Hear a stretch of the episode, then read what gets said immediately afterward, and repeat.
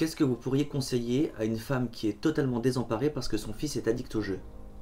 Ouh, l'addiction. L'addiction est un sujet euh, très compliqué et mieux vaut prévenir que courir. C'est-à-dire que pour éviter l'addiction, avant qu'elle n'arrive, il va falloir vraiment être euh, au courant de ce qui se passe dans la vie de nos enfants, dans la vie de ceux que l'on aime. On peut avoir une femme qui peut être aussi addict au jeu ou un homme addict à certaines substances.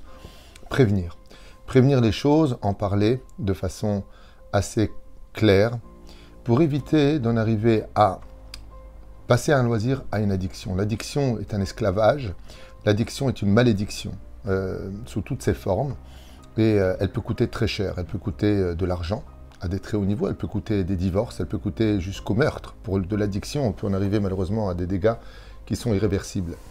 Et c'est pour cela qu'il y a la prévention de prévenir nos enfants de ce qui se passe, des conséquences de ce qui s'en est suivi, pour qu'ils aient au moins un éveil à savoir s'arrêter à temps et ne pas tomber dans ce qu'on appelle, vous savez, quand on est jeune, on crapote au début des, cigarettes, et puis après on en fume 3-4 euh, par jour, et puis après on fume un paquet, et puis après on a deux paquets, et on devient euh, addict à la cigarette.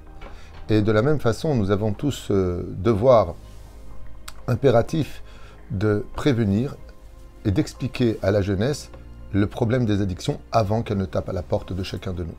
Maintenant, pour soigner le problème de l'addiction, euh, il y a une, façon d'agir qui est très importante à retenir.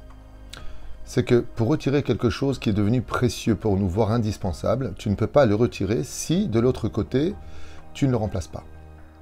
De vider quelque chose qui était pour nous un pont de jonction entre aujourd'hui et demain ne peut pas être remplacé par un ravin. Donc de dire à une personne arrête, cesse, c'est quelque chose qui court dans le sang.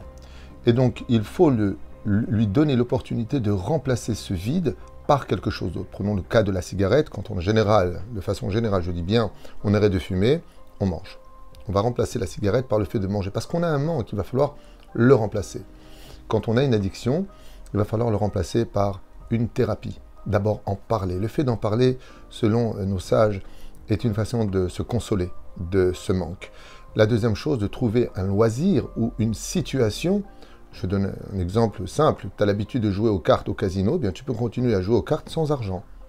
Petit à petit, régresser, petit à petit, cesser, jusqu'au point d'être convaincu et d'arriver à ce que l'on appelle dans le domaine psychologique le déclic. Avec un déclic, on peut mettre un terme du jour au lendemain parce qu'on va réaliser, il y a quelque chose chez nous qui va se transformer, qui va comprendre que BMET, c'était des bêtises, qu'on est au-dessus de ça et qu'on peut y arriver.